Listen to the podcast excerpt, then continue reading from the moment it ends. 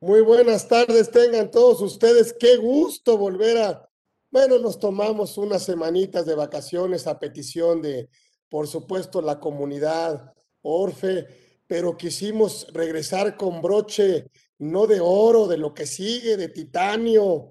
Y por supuesto, bueno, pues el tema también anda caliente y andan muchas dudas y vamos a tener inclusive un curso muy completo con nuestra querida doctora amiga, ¿qué les digo de Vicky Ríos? Ya, ya hasta me, me veo mal ya cuando hablo de ella, ya, ya, ya como que ya dije todo, pero no, no es cierto, la verdad, porque sigue haciendo muchísimas cosas, mi querida maestra, doctora, bueno, pues por supuesto, contador público y pues académica, escritora, tiene su propio despacho. Bueno, ¿qué les digo? Una gran asesora y un gran profesionista independiente eh, y, un referente, la verdad, a los que nos capacitamos eh, permanentemente en el ámbito tributario. Siempre contar con la maestra Vicky Ríos, pues la verdad es que nos ayuda muchísimo y no quisimos dejar pasar este conversatorio y ella siempre amablemente, pues como que luego le tiramos ahí como que, oiga, Vicky, pues hay muchas dudas del tema de PTU que ahora hay que pagar en mayo. Este, y bueno, la verdad es que sí hay muchas dudas, pero seguramente nuestra querida Vicky nos dará un contexto general y se empezarán a contestar algunas cosas sobre el camino. Y ya en el curso que tendremos, pues mucho más completo, será obviamente eh, muy práctico, muy, eh, y muy, de, muy ágil para que todo el mundo vea este tema que tenemos de la PTU en esta reforma que tuvimos, por supuesto, eh, laboral eh, en meses pasados. Y no me queda más que callarme, aprender, tomar nota y darle la bienvenida a su casa. La verdad es que no necesita grandes presentaciones porque es de nuestra familia. La doctora, mi queridísima amiga Vicky Ríos, que está aquí con nosotros, y que siempre muy generosamente hace lo imposible, mueve su agenda, pero siempre, la verdad, siempre con ese, con ese, bueno, la verdad, con esa alegría eh, que la caracteriza y también con ese profesionalismo y dominio de los temas nos hace, la verdad, agradecerle permanentemente. Mi querida amiga Vicky, gracias, gracias por estar aquí y la verdad es que no fue muy difícil hablarte porque dijimos, oye, que la PTU, que no sé qué. Este, a ver, pues vamos a hablar con la doctora para ver qué nos dice de este, de este tema de la PTU en este momento, de la transición, del tratamiento, de la obligación, quiénes son los, bueno, también los que tienen derecho, ¿sí? También los que tienen derecho a percibirlo, venimos a lo mejor de una transición de liquidación, de sustitución patronal, tuvimos algunas fusiones en el camino con las insourcing y hay trabajadores, bueno, pues que también tienen antigüedad y otros que no la tienen. Este nuevo fracción octava, ¿sí? En donde parece que quiere beneficiar más al trabajador, ¿sí? Eh, haciendo estos esta comparación entre el promedio de los últimos tres años o la PTU, obviamente, sí, causada del ejercicio, la que mayor beneficie. Ya no le entiendo yo eso, la verdad es que... Entonces, ya me callo yo. Bienvenida, la doctora Vicky Río está aquí con nosotros en Conversando con Orfe. Gracias por estar con nosotros. Ya aquí estamos con ella. Bienvenida, querida amiga. Al contrario, muchísimas gracias por la invitación. Siempre es un honor participar en este grupo Orfe. Es un privilegio eh, que, se, que sea invitada permanente y que además eh, cuente con tu valiosísima amistad. Muchísimas gracias por la invitación. Te lo agradezco de corazón. Cuéntanos, pues. Pues sí. Cuéntanos como tú sabes hacerlo. ¿Qué onda con esto de la PTU? Pues muy bien. Derivado de esta reforma del 23 de abril del 2021 en la Ley Federal del Trabajo, derivado también de la eh, reforma a la subcontratación laboral, se adicionó esa fracción octava al artículo 127 de la ley, de la Ley Federal del Trabajo, y eso suscitó pues mucha controversia, muchas dudas, eh, pero también pues inquietudes entre los empresarios, entre los patrones y entre los trabajadores y los sindicatos, por supuesto. ¿Qué es lo que tenemos que considerar? Bueno, hay varias dudas. Primero, aquellos trabajadores que estuvieron parte del año 2021 en una empresa y fueron reubicados posteriormente en otra empresa, precisamente por las reformas en materia de subcontratación, tienen derecho a las dos utilidades de la empresa en la que estuvieron la primera parte del ejercicio y en la empresa en la que estuvieron en la segunda parte del ejercicio. Entonces, en las dos van a tener derecho a reparto de utilidades. Por supuesto, en cada una de ellas se va a tomar en cuenta el importe de los salarios que percibieron y los días que trabajaron en cada una. Así que en 2022, si es que en las dos subutilidades van a recibir las utilidades de las dos empresas. Hay una duda, una inquietud acerca de la fecha de pago. Desde el primero de mayo del 2019 se reformó la Ley Federal del Trabajo para adicionar un artículo tercero ter en esa Ley Federal del Trabajo, indicando en su fracción quinta que cuando en la ley se diga días, se entenderán como días hábiles, salvo que expresamente se señale, lo contrario, señale expresamente días naturales. Entonces, eh, en lo que respecta a la PTU, cuando nos habla de que se deberá repartir en los 60 días siguientes a que se deba presentar la declaración del ejercicio, no nos dice días naturales. Luego entonces son días hábiles, por lo cual el plazo para las personas morales estrictamente no se termina el 30 de mayo, sino que hasta el 23 o 22, eh, eh, no, no recuerdo específicamente qué fecha, 22, 23 de junio del 2022, se vence el plazo para el reparto de esta, eh, pues esta obligación que tienen los patrones. Ahora bien, ¿qué trabajadores tienen derecho a ese reparto? Pues todos los trabajadores que tienen un contrato por tiempo indeterminado, independientemente de los días que hubieran laborado. Si laboraron tres días, si laboraron eh, un mes, si laboraron todo el año, van a tener derecho a recibir el reparto de utilidades. Repito, todos los que tienen un contrato por tiempo indeterminado aquellos trabajadores que se consideran eventuales porque tienen un contrato por obra determinada o por tiempo determinado, por ejemplo, los trabajos de la construcción, por ejemplo, los trabajadores que se contratan por temporada, eh, vamos a apostar por temporada navideña en los almacenes eh, comerciales o que se contratan por para suplir a, a personal y tienen un contrato por tiempo determinado o por obra determinada, ellos van a tener derecho al reparto de utilidades siempre y cuando hubieran trabajado por lo menos 60 días para, la, para el patrón. Pero los que tienen un contrato por tiempo indeterminado, así sea un día que trabajaron, tendrán derecho a PTU. Por supuesto, les tocará una PTU de este tamaño, ¿no? Pequeñísima, tal vez un peso, pero les corresponde. Ahora bien, ha sido una práctica común durante décadas el que los patrones hacen el cálculo de la PTU, determinan la PTU, pues hasta que tienen que pagarla. Y cuando normalmente la mayor parte de las empresas la paga. Personas morales la pagan en mayo. Personas físicas normalmente la pagan en junio. Les recuerdo esto que les decía de los plazos en días. Pero tradicionalmente, durante décadas, las personas morales empiezan a pagar en mayo el reparto y las personas físicas que tienen también trabajadores la empiezan a pagar en junio. No está prohibido que el patrón la pague desde abril, por ejemplo, o desde el primero de abril diga, pues te pago ya de una vez tu reparto. O sea, no está, no está prohibido, porque la ley dice, dentro de los 60 días siguientes a que deba presentar su declaración, y si es una persona moral, pues tiene que presentar su declaración a más tarde el 31 de marzo cada año. Y si es una persona física, pues tiene que presentarla ahorita, pues hasta el 30 de abril, que como es sin abril, pues vamos, nos vamos hasta el, hasta el lunes 2 de mayo. Entonces, de a partir de ahí se cuentan eh, los plazos, se cuentan los días.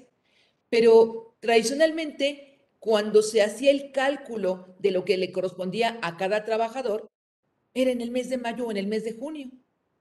En la declaración anual de las personas morales o las personas físicas, simplemente decían utilidad fiscal base para el reparto, 10%, y el 10% lo ponían en PTU a repartir como dato informativo en la declaración. Y contablemente, en ese momento registraban también la PTU por pagar en sus pasivos por ese 10% de la utilidad fiscal base para el reparto de utilidades. Pero ¿qué pasó a partir de 2022? ¿Qué está pasando? Bueno, pues que con esa adición de la fracción octava del artículo 127, donde nos señala que deberá toparse el reparto de utilidades, deberá limitarse. Es decir, serán como máximo tres meses de sueldo del trabajador o el promedio de los últimos tres años de percepción, lo que sea más favorable para el trabajador.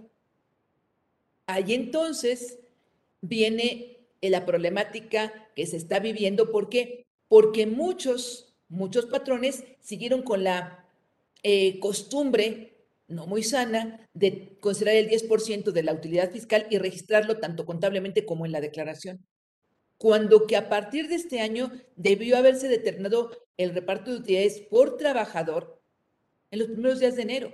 O sea, ya en enero conocemos cuánto ganaron los trabajadores. Y en enero conocemos cuántos días laboraron los trabajadores. Y en enero deberíamos saber cuál es la utilidad fiscal. Claro, dirán algunos, bueno, y los ajustes y demás. Bueno, pensemos que los ajustes y todo el, cierre, etcétera, etcétera, finales de enero, principios de febrero. Es más, a lo mejor en marzo, todavía terminan de hacer ajustes y determinan la utilidad fiscal base para el reparto de utilidades. Pero antes de presentar la declaración anual, debe determinarse por trabajador lo que les corresponde de reparto. ¿Por qué? Porque si algunos trabajadores eh, queda limitada su participación de utilidades a los tres meses de sueldo o bien al promedio de los últimos tres ejercicios de percepción, entonces esa es la PTU que les corresponderá. Y la PTU, la suma de todos esos repartos que les corresponden a cada uno de los trabajadores, es la que se va a registrar en la declaración anual como PTU a repartir y también en la contabilidad como PTU por pagar. No hay sobrantes si, por ejemplo, vamos a pensar que la PTU a repartir nos da 8 millones y la suma de los limitantes por todos los trabajadores nos da 6 millones 800 mil. Bueno, pues entonces no vamos a registrar PTU a repartir por 8 millones, vamos a registrar PTU a repartir por 6 millones 800 mil, tanto contablemente como en la declaración anual. Oye, ¿y qué pasa con el millón 200 que sobra? No nos sobra. No sobra porque la PTU que corresponde distribuir son 6.800.000 pesos. Y los que trabajan en sociedades civiles o han visto las sociedades civiles tienen muy claro el concepto, porque las sociedades civiles o las personas físicas con actividad profesional desde hace décadas que tienen una limitante para sus trabajadores de PTU de un mes de salario. Un mes de salario. Y ese limitante sigue vigente. Entonces, cuando una sociedad civil, por ejemplo, o les pongo otro ejemplo, una persona física, profesionista, eh, y me gusta mucho poner el ejemplo del médico, porque el médico puede tener su consultorio y en su consultorio tener tres empleados, la recepcionista, una eh, asistente y una eh, enfermera, ¿no? Entonces tiene ahí tres empleados, tres empleados, y los da de alta, por supuesto, en el Seguro Social como debe ser los tiene datos de alta en el Seguro Social. Pero también, ya que es médico y que receta medicamentos, etcétera, se le ocurre poner junto a su consultorio una farmacia. Entonces, por sus servicios de médico, pues tiene actividad profesional. Y los honorarios que cobra pues son por actividad profesional. Pero la farmacia, donde tal vez tiene 10 empleados, los repartidores con sus bicicletas, los, los que atienden el mostrador, la cajera, etcétera, o el cajero, ellos pues trabajan en la farmacia, que es ingreso por actividad empresarial. Sea, ahí tendría ingreso por actividad profesional, ingreso por actividad empresarial. por su actividad profesional, tiene un límite. Esos tres empleados que trabajan en su consultorio, su límite máximo de reparto de utilidades es un mes de salario. Y eso siempre ha sido. Entonces, cuando el médico reporta, vamos a pensar que reporta en su declaración anual, el reparto de utilidades a distribuir, dice, ah, de los que están trabajando conmigo en el eh, consultorio, pues les toca un mes de salario como máximo. Ah, y los que trabajan en la farmacia, que es mi actividad empresarial, ellos, pues el límite que tienen ahora es tres meses o el promedio de los últimos tres ejercicios de percepción. Y eso es lo que va a registrar en su declaración como PTU a repartir y también lo va a registrar como, eh, pues, contablemente como PTU por pagar. Entonces, sí quisiera que quedara muy claro de que no voy a registrar ni contablemente ni, ni en la declaración no debí registrar la PTU del 10% nada más así, sino que tendría que haber hecho el cálculo y si no lo hice lo voy a tener que hacer así a partir del año siguiente. Y si ahorita estoy calculando el reparto de utilidades y lo que yo registré en mi declaración eran los 8 millones de pesos y lo que realmente voy a repartir van a ser 6 millones 800, tendré que presentar una declaración complementaria y tendré que hacer un ajuste en mi contabilidad para indicar que la, eh, pues que la utilidad repartida a mis trabajadores va a ser de 6 millones 800 mil, no de 8 millones. Entonces, bueno, pues esa es esta parte. Eh, no sé si tengas algún comentario. No, mi querida Vicky, nomás una de las dudas era qué salario utilizamos. Yo creo que, no, pues yo creo que el del 31 de diciembre, ¿no? Correcto. El salario que se deberá ocupar para determinar los tres meses de salario es el del 31 de diciembre, que esté vigente el 31 de diciembre. ¿Por qué? Porque son datos de 2021 es un reparto de utilidades que corresponde a 2021, salvo los salarios variables, donde la propia ley del trabajo nos señala que si son salarios variables, tomemos el promedio del, año, ¿sí? Pero si hablamos de eh, los demás trabajadores, el salario que se deberá tomar para considerar los tres meses será el del 31 de diciembre. Ha habido, por supuesto, eh, algunas controversias y hay quienes dicen, no, es que debe ser el de la fecha de pago. ¿Cómo va a ser el de la fecha de pago? Si, por ejemplo, alguien le paga, vamos a pensar que el, no sé, el 15 de mayo le hace el pago a sus trabajadores de PTU, ¿cómo va a construir el, el salario de la fecha de pago? Si en ese momento ya pudo haber modificados el salario respecto de lo que se hicieron los cálculos de 2021. En 2021 es el ejercicio base para el reparto y los salarios que obtuvieron los trabajadores y los días laborados de los trabajadores. Entonces, el salario que se deberá tomar es el salario de diciembre del 2021. No confundirnos. 2022 es otro ejercicio. Es otro ejercicio y tenemos que tomar el de diciembre. Eh, si, por ejemplo, tenemos trabajadores, como decía hace rato, que trabajaron en las dos empresas, en la empresa que estuvieron de enero a, no sé, de enero a junio y luego los pasaron ya con las reformas de la subcontratación, los pasaron a otra empresa a partir del primero de julio. Bueno, pues entonces en la empresa A, en las que estuvieron, hasta junio, pues va a tomar el salario que tenían el 30 de junio. Y en la empresa B, el salario que tuvieron el 31 de diciembre. O sea, habrá dos salarios que se van a considerar, ¿sí? Eh, creo que estoy viendo que hay aquí algunos, algunas preguntas, déjenme ver. Em, Ah, no, es, que coinciden con, con el comentario. Entonces, esa sería la fecha, esa sería la fecha, ese sería el importe del salario a considerar. Y también algo muy importante, ¿qué salario? O sea, ¿qué salario? El salario base cuota diaria. La ley nos señala expresamente que no se va a considerar como salario las horas extras, las gratificaciones, compensaciones, etcétera. Ah, pero si son comisionistas, por ejemplo, bueno, las comisiones forman parte de su salario. Si, por ejemplo, son comisionistas, pues tienen un, tal vez un salario base, que muchas veces es el salario mínimo, más las comisiones. Ahí aplico lo que nos dice la ley en cuanto a salarios variables. Pero no voy a poner las compensaciones, las primas de eh, vacaciones, las primas dominicales. No, salario base cuota diaria. Eso es lo que voy a considerar para determinar el reparto de, de utilidades. Y recordemos, 50% del reparto, bueno, de la, de la utilidad se va a repartir en función a los días laborados y el otro 50% en función a los salarios percibidos. Se saca un factor. Y recordemos también que hay limitantes, es decir, hay eh, limitantes para personal de confianza y eso no cambió. Lo único que cambió en relación a la PTU, lo único que cambió fue la adición de esa fracción nueva al artículo 127, donde limita a tres meses de salario o el promedio de los últimos tres años de percepción. Pero lo demás sigue tal cual. Es decir, los trabajadores de confianza tienen un límite de reparto de utilidades. ¿Cuál es ese límite? Su salario más el 20%, el salario del trabajador sindicalizado de más alto eh, nivel, más un 20%. Ah, no hay sindicato. Pues entonces el, el salario del trabajador no sindicalizado, que no sea de confianza, por supuesto, de más alto nivel, más un 20%. Eso no ha cambiado. Igual, eh, pues tenemos eh, pues que hay diferentes personas con la obligación de pagar reparto. No nada más las personas morales de título 2, esas por supuesto que están obligadas, pero también las personas físicas con actividad empresarial, las personas físicas con actividad profesional, los del régimen simplificado, eh, régimen, eh, perdón, los del régimen de incorporación fiscal, los del RIF. Oye, pero el RIF ya se terminó, se terminó para algunos, pero los que estuvieron como RIF en 2021, pues tienen obligación de pagar reparto, ¿sí? Si es que les dio una utilidad a repartir.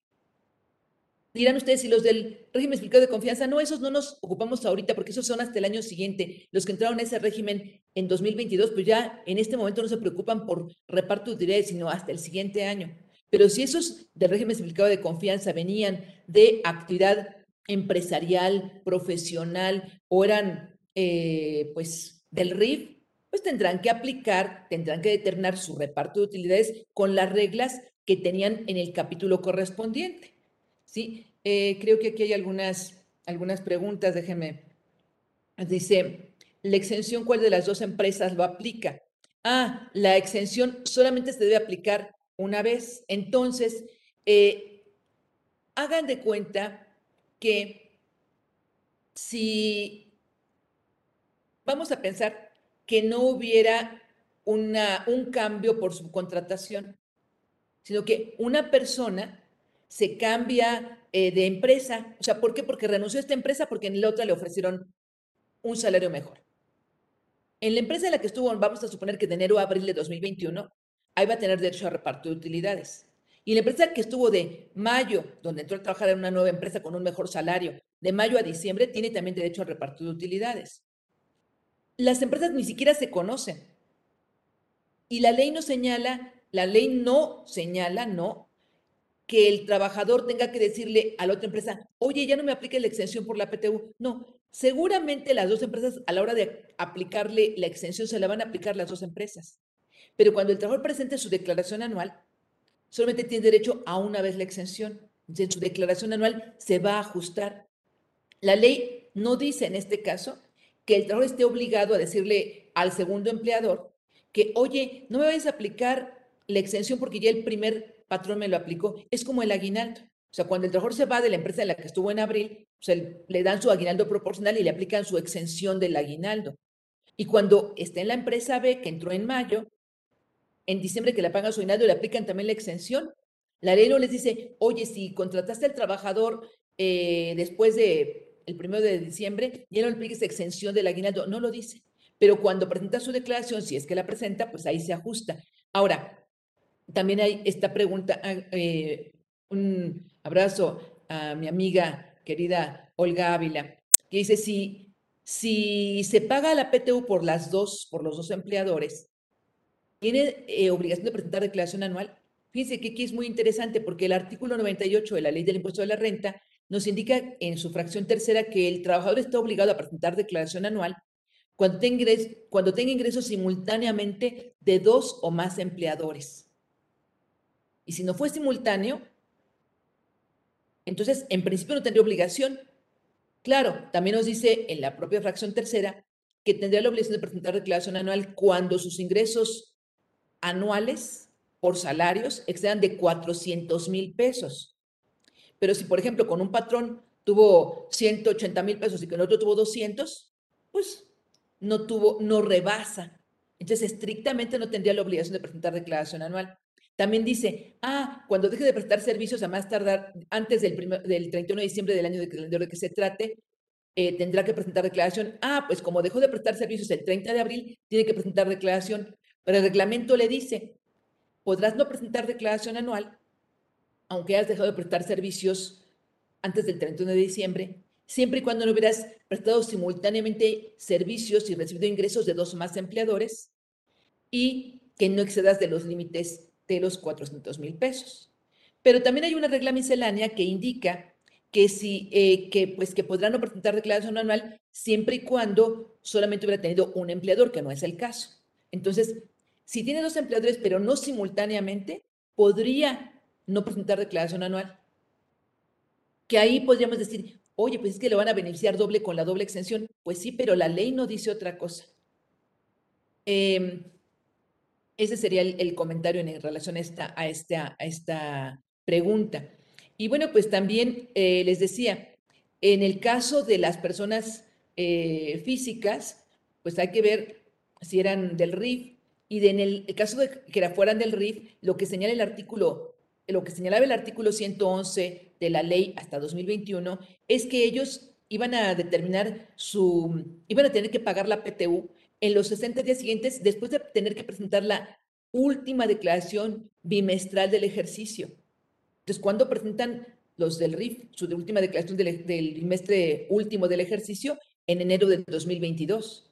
Vamos a empezar 31 de enero del 2022, entonces tendrían 60 días, 60 días otra vez hábiles para pagar la PTU. La verdad es que la mayor parte de los RIFs ni saben que tienen ese plazo menor que cualquiera y tampoco eh, normalmente eh, pues tienen muy eh, presente esa obligación de reparto de utilidades. otro de los interrogantes que también ha habido es, oye, ¿qué pasa si el trabajador es una empresa que sí tiene muchísimas utilidades y va a tener que aplicar esa nueva limitante? Y dice, tres meses de sueldo lo tengo perfectamente claro, pero resulta que el trabajador no estuvo trabajando los últimos tres ejercicios. Entonces, si no estuvo trabajando los últimos tres ejercicios, no lo dice la ley, no lo dice la guía, porque hay una guía que ustedes seguramente han visto, que llegó por parte de, que emitió la Secretaría del Trabajo, pero que desafortunadamente, con todo el respeto que merece la Secretaría del Trabajo, no tiene nada que ver la, pues la, la guía, o tiene muy poco que ver con lo que dice la ley, porque la guía incluso habla de que el promedio que se tome, el promedio que se tome para poder determinar eh, los tres últimos años de percepción, es de la categoría del trabajador. ¿De dónde sacaron que la categoría del trabajador? Es de lo que perciba cada uno de los tres, como que la categoría, que se va a sacar un promedio de categoría. O sea, es, es un absurdo, eso no lo dice la ley. Pero bueno, hicieron un intento por hacer una guía y pues yo les recomendaría revisar la guía, ver la, el criterio de la autoridad, eh, ver también con su abogado laboral qué es lo que les señala eh, porque repito, la guía no tiene un fundamento pues eh, legal, ¿sí? Eh, ¿Y qué sucedería entonces con aquellos trabajadores que no estuvieron los últimos tres ejercicios trabajando? Yo diría, aunque no lo dice la ley, que no vamos a tomar, vamos a suponer que dicen, nomás estuvo en 2020, que estuvo en 2020 y estuvo en 2021, entonces en 2019 y 2020. Entonces, en 2020 recibió la PTU de 2019 y en 2021 recibió la PTU de 2020, pero no estuvo en 2018. Entonces, en 2019 no recibió ninguna PTU, solamente tiene dos ejercicios de percepción. La ley no dice, ah, pues toma, vamos a pensar, vamos a pensar que recibió 50 eh, mil pesos en 2021 por 2020 y en 2020 por 2019 recibió 40 eh, mil. La suma son 90 mil. Ah, y como 2019 no recibió nada de 2018, ponle cero. Ahora 90 dividido entre 3. Eso no, eso no es, ni lo, ni lo dice la ley y tampoco es justo. Entonces, en mi opinión, mi opinión de Virginia Ríos es, a ver, suma los 50 que percibió en 2021 por 2020, por la PTU de 2020, y los 40 que recibió en 2020 por 2019. Y divídelo entre dos. No le sumes el cero para dividirlo entre tres. Divídelo entre dos porque solamente tienes dos ejercicios. Entonces te va a dar un promedio de 45 mil pesos. Porque si le pones 50 más 40 más 0, pues te va a dar 90 y entre 3 pues son 30. Eso no es ni justo ni lógico. Ahora, si por ejemplo el trabajador es que nada más estuvo en 2021 y en 2021 pues no recibió nada de 2020, pues entonces ahí no tengo con qué comparar nada. Solamente tendría los tres meses de sueldo para comparar. No tendría ningún comparativo de los últimos tres ejercicios de percepción. Oye, pero es que lo de su categoría, los de su categoría, ¿qué si él no estuvo trabajando en la empresa? Sí. Bien, pues ese es otro de los, pues de los puntos eh, álgidos que nos presenta esta nueva modalidad de los limitantes. Hay también quienes dicen, oye, pero se consiguió por parte del sindicato que eh, les pagaran, no hubo reparto, o sea, no hubo reparto en la empresa, no dio pérdida. Pero el sindicato tiene establecido que cuando haya pérdida, pues que entonces se les dé una compensación o bono como si fuera PTU de, no sé, una semana de salario o algo así, ¿no? Entonces dicen, ah, pues eso le va a dar porque el sindicato lo consiguió, pero eso no es PTU, eso es un bono. Eso es acumulable para efectos del impuesto a la renta, integra para Seguro e integra para Infonavit, porque es una percepción que no es PTU. Aunque el, o sea, el sindicato dice en su contrato colectivo de trabajo, cuando la empresa no tenga utilidades, pues el patrón le va a pagar un bono de 10, de, 10 días de su salario o una quincena, 20 días, lo que sea. Pues sí, el patrón cumple con lo que dice el contrato colectivo de trabajo, pero, repito, eso no es PTU. Esa es una gratificación, un pago adicional que acumula para impuesto de la renta, no tiene derecho a ninguna exención y es totalmente integrante para efectos de seguro social y de Infonavit. Y para impuesto sobre nóminas, por supuesto que forma base. Entonces, pues hay que tener en cuenta esas disposiciones. Em, no sé si tengan por ahí algunas otras preguntas, porque aquí yo ya no veo yo. Ah, aquí sí hay una. Eh, Francisco Javier, los bonos también pago el impuesto total de nóminas. Sí, los bonos también eh, son base para el pago del impuesto estatal sobre nóminas en prácticamente eh, la mayoría de las entidades federativas.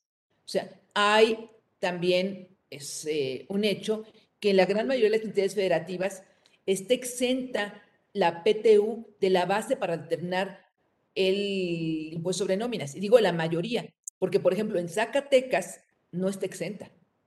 En la entidad federativa, en Zacatecas, si le pagamos PTU al trabajador, eso también forma parte para el impuesto sobre nóminas. Entonces tenemos que ver en qué entidad federativa nos encontramos o nuestro cliente, en qué entidad federativa está, porque hay que revisar su ley de esa entidad federativa para ver si la PTU, como en la mayoría, se exime de la base para el cálculo del impuesto sobre nóminas. Que repito, no en todos.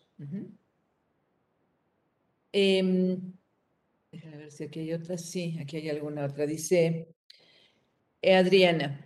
Dice, en el caso de personal que estuvo bajo subcontratación, aun cuando se debería realizar por ambas empresas de repartos de PTU, por la que subcontrataba y ahora por la directa, se puede realizar solamente por la empresa que contrató directamente, tomando en cuenta la antigüedad.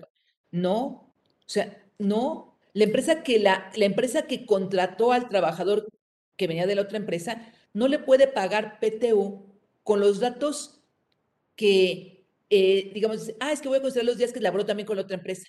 Y los salarios que obtuvo con la otra empresa, ¿de dónde los voy a amarrar?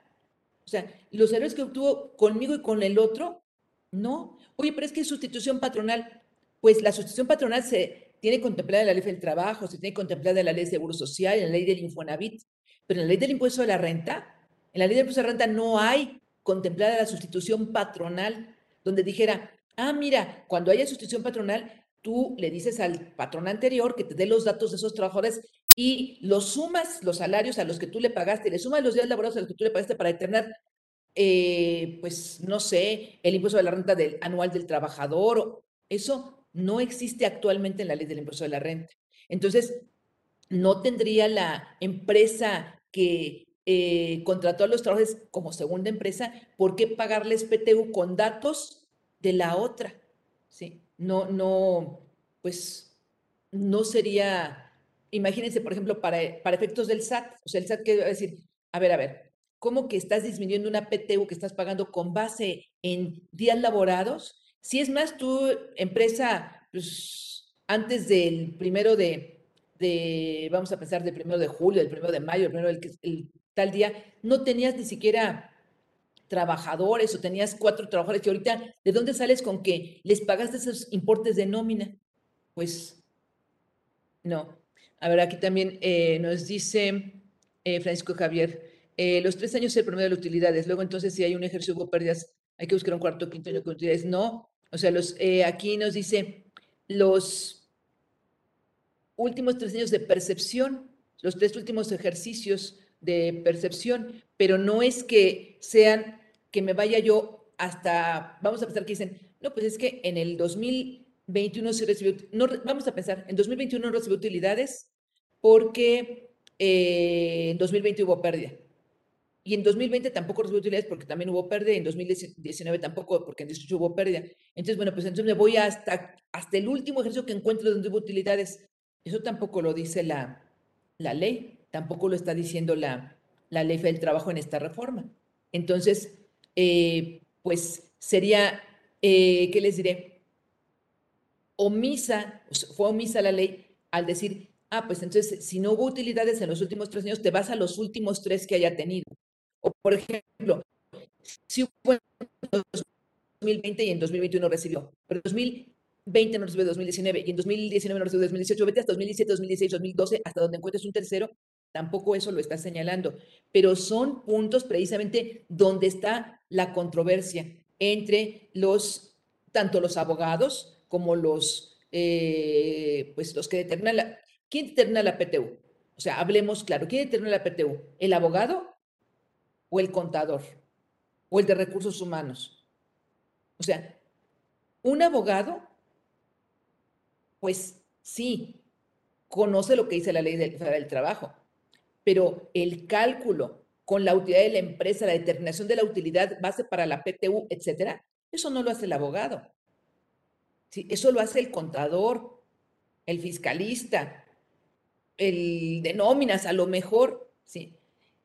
Aquí hay otra, otra pregunta de Lourdes. A la mayoría de los trabajadores de la empresa, al realizar el cálculo, les corresponde los tres meses de PTU. Mi duda es si estos tres meses se pagan proporcional a los días trabajados o si trabajan 365 días o 90 días les tocan tres meses.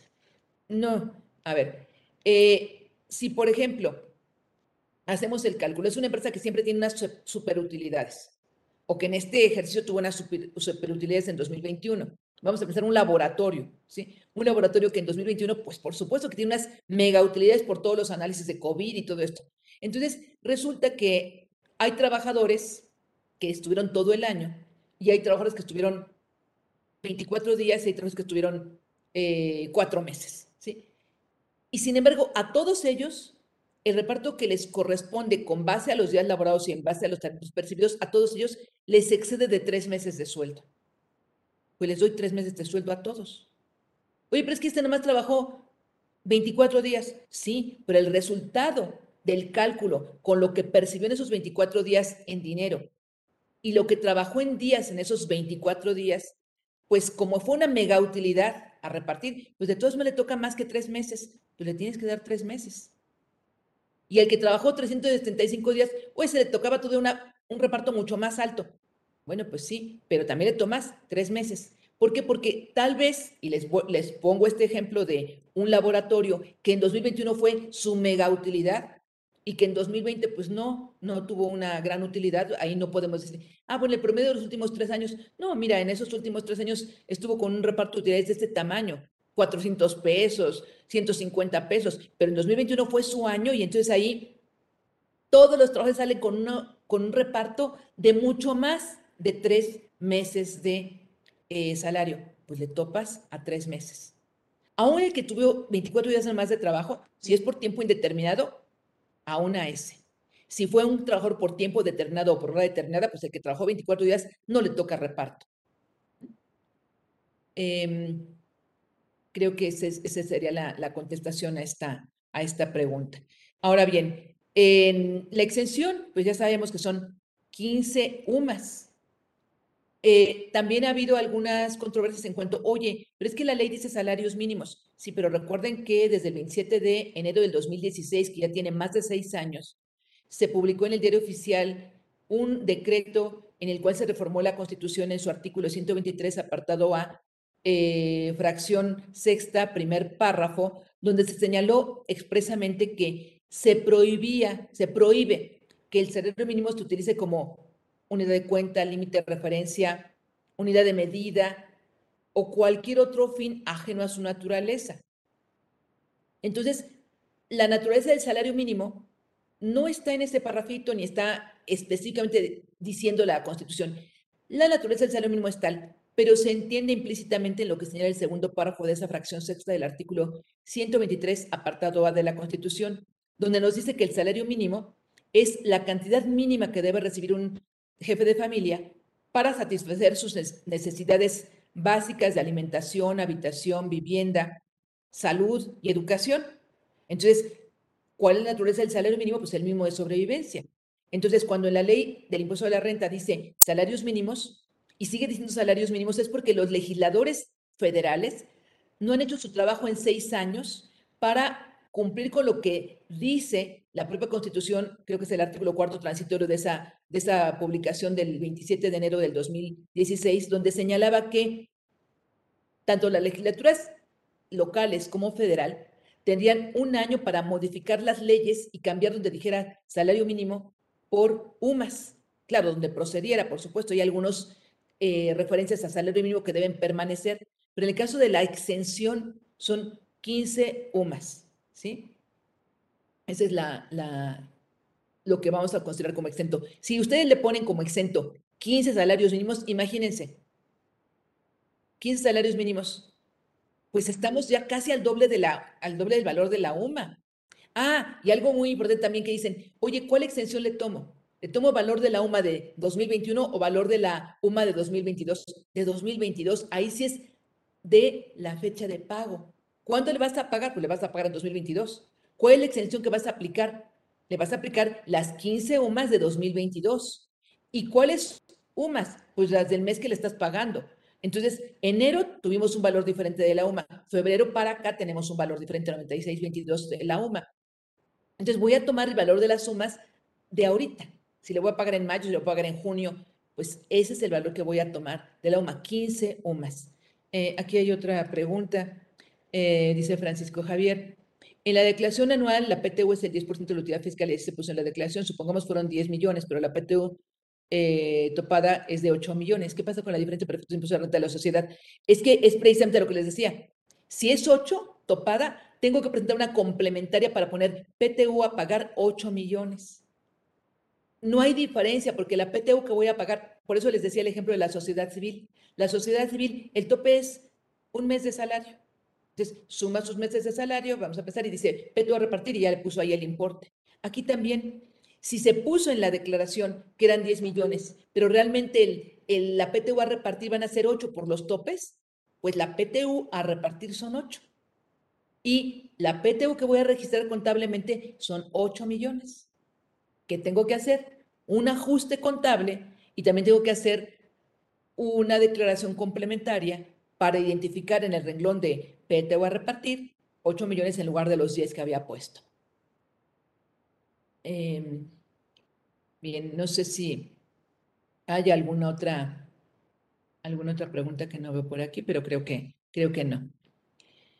Em, pues no sé, creo que básicamente son los puntos más relevantes. Eh, por supuesto, en el, en el curso que vamos a tener eh, la siguiente semana, pues vamos a presentar casos, ejemplos numéricos para que pues puedan ver la diferencia eh, entre el tratamiento que se tenía hasta el año pasado y el tratamiento que se tiene a partir de, de 2022, porque pues con este, este es un, pues un breve resumen, pero bueno, pues ya en este curso tenemos un poquito más de tiempo y aquí nos dará precisamente el espacio para poder presentar esos, esos ejemplos. Muchas gracias, ¿no? Muchas gracias, Francisco. Francisco Javier.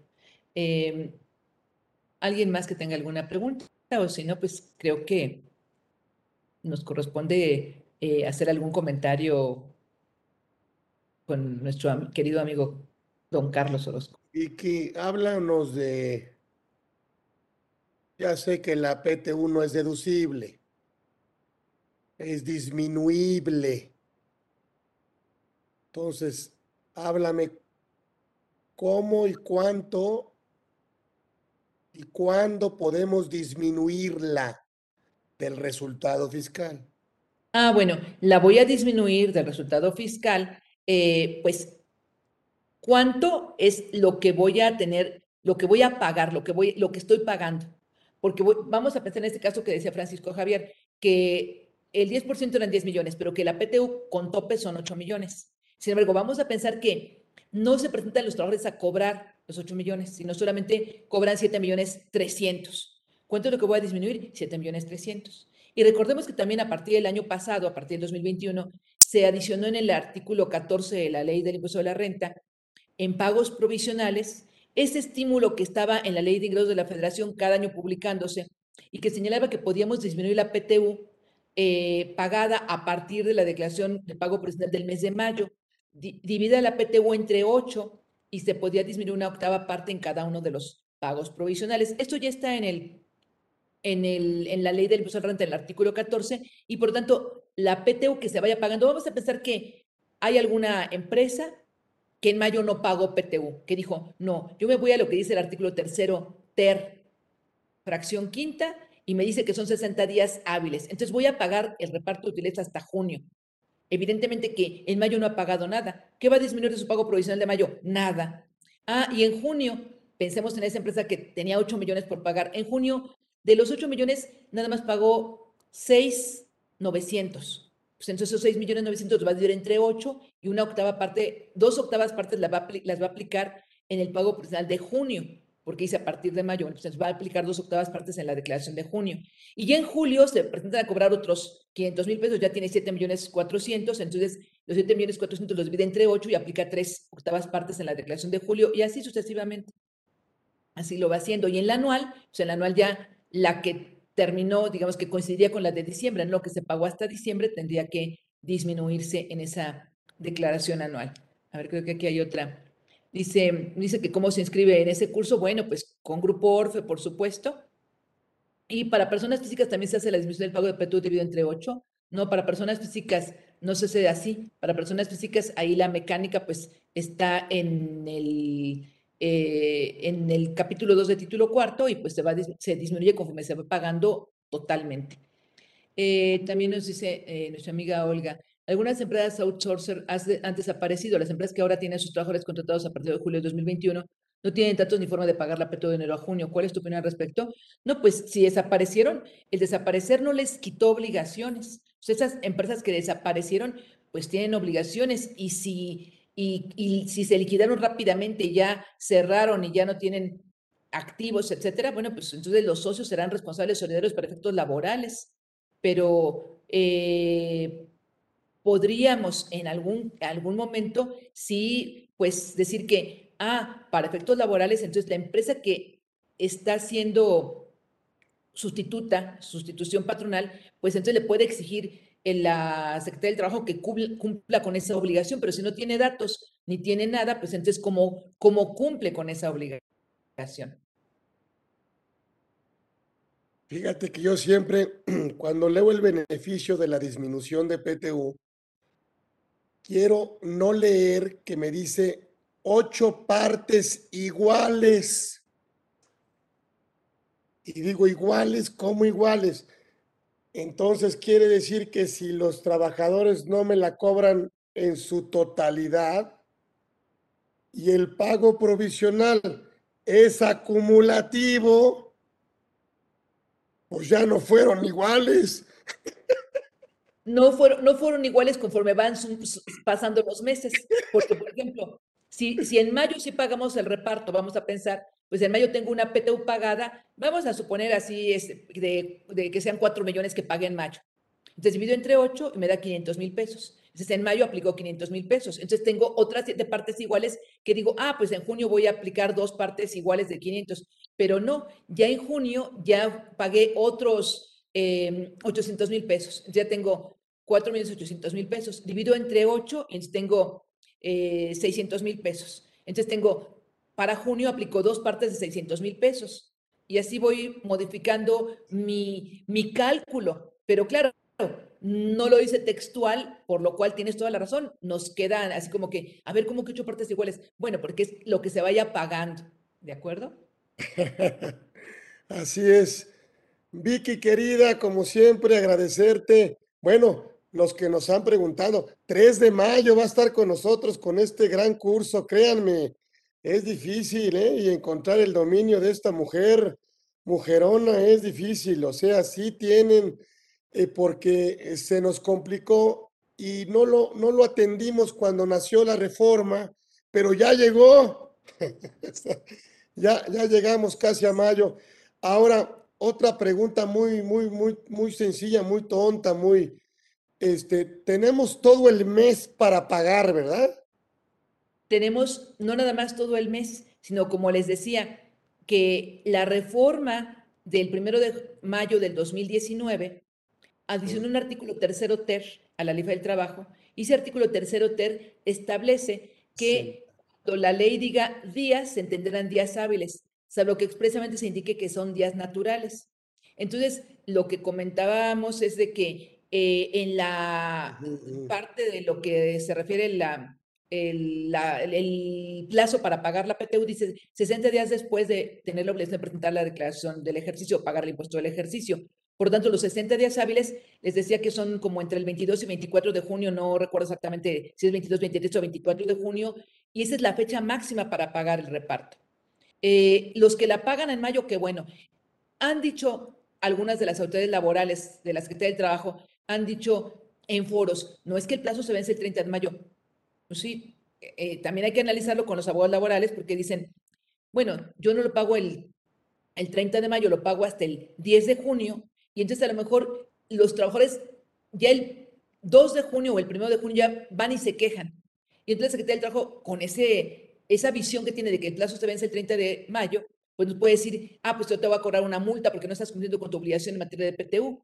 Entonces también eso hay que evaluarlo. Hay que decir, bueno, pues si en esa posición está la autoridad laboral de que el plazo se vence el 30 de mayo, aunque yo sé que está en la ley que son 60 días hábiles, pero también debo, debo evaluar, bueno, vale la, si de veras no tengo dinero para pagar el reparto en mayo, pues digo, vale la pena a lo mejor irme a un juicio para determinar que yo tenía la razón, porque la, la, ley dice que son días hábiles y demás.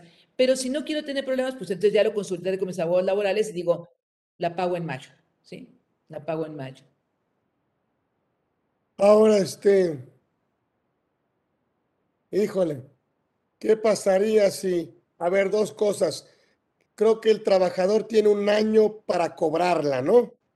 Sí, ese es otro punto bien importante. O sea, tiene un año, el, el, trabajador tiene un año de prescripción y ahí es donde, ahí es donde sí viene a conveniencia del trabajador, porque recordamos que la ley señala en su artículo 18 que se va a aplicar la interpretación más favorable al trabajador. Entonces, por ejemplo, si un trabajador eh, en 2021 no cobró la PTU de 2020. O sea, mayo no cobró, junio no cobró. Y ahorita dice, ay, ya me enteré porque me encontré un amigo que en la empresa en la que estuve trabajando en 2020 sí repartieron utilidades en, en 2021. Y dice, voy a ir a la empresa a cobrar lo que me correspondió. Si el trabajador llega en mayo o llega en los primeros días de junio o llegue el 20 de junio del 2022 a cobrar la PTU de 2020 que tenía que haberse la pagado en 2021, está en sueño de, de, posibilidad de cobrar. No ha prescrito su derecho de cobrar ese reparto. Por eso es que es bien importante cuando nos dice la ley del trabajo, el reparto que no se, las, las utilidades no cobradas se acumulan a las utilidades del ejercicio siguiente. ¿Pero cuál ejercicio siguiente? No del siguiente, o sea, no de 2000, las de 2021 no cobradas en 2021, las de 2020 no cobradas en 2021, no se acumulan en 2022, sino hasta 2023, porque las de 2020 que no se cobran en 2021 prescriben hasta mayo o hasta junio Así es. del 2022.